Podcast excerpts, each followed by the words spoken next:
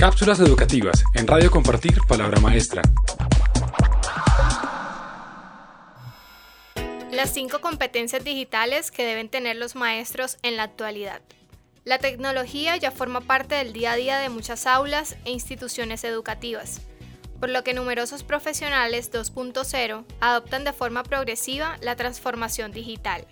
Coincidiendo con el Día Mundial del Docente, el pasado 4 de octubre, IMF analizó las cinco competencias digitales básicas para los docentes.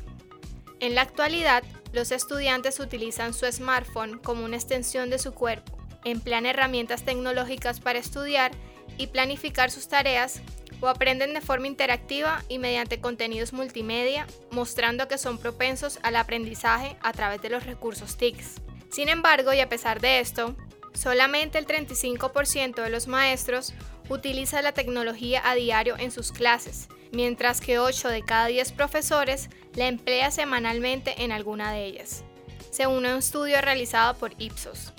Estos datos muestran un perfil docente insuficiente para enseñar a estudiantes que son nativos digitales y que tienen una gran capacidad de aprender en el entorno virtual, ante todo gracias a las nuevas tecnologías. Hoy les contamos las 5 competencias digitales básicas en la educación.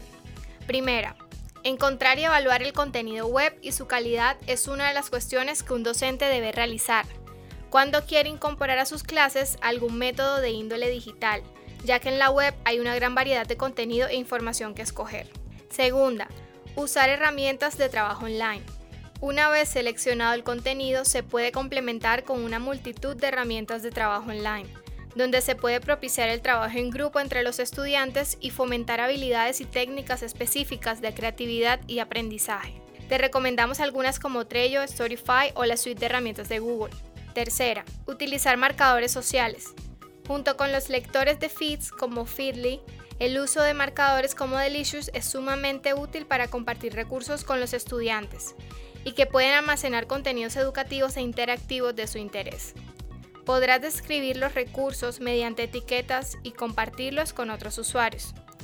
Además de formar grupos y disponer de correo interno para favorecer la comunicación entre los diferentes usuarios. Cuarta, apostar por enseñar mediante infografías. Con su uso, el profesor puede explicar de manera gráfica y esquemática una gran diversidad de contenido, para que los alumnos puedan comprenderlo mejor y de manera visual. Quinta, utilizar dispositivos móviles en el aula, ya sea tabletas o teléfonos inteligentes. Es clave para que tanto el docente como el alumnado puedan seguir las clases más atentamente, captando su atención. En conclusión, como el sector de la educación es volátil, los maestros están continuamente pendientes de los cambios para enriquecer su preparación y ofrecer al estudiantado la formación más moderna y puntera digitalmente pues con el paso de los días es necesario ser conscientes de la demanda actual del mercado. Para obtener más información sobre educación, visite www.compartirpalabramaestra.org. Cápsulas educativas en Radio Compartir Palabra Maestra.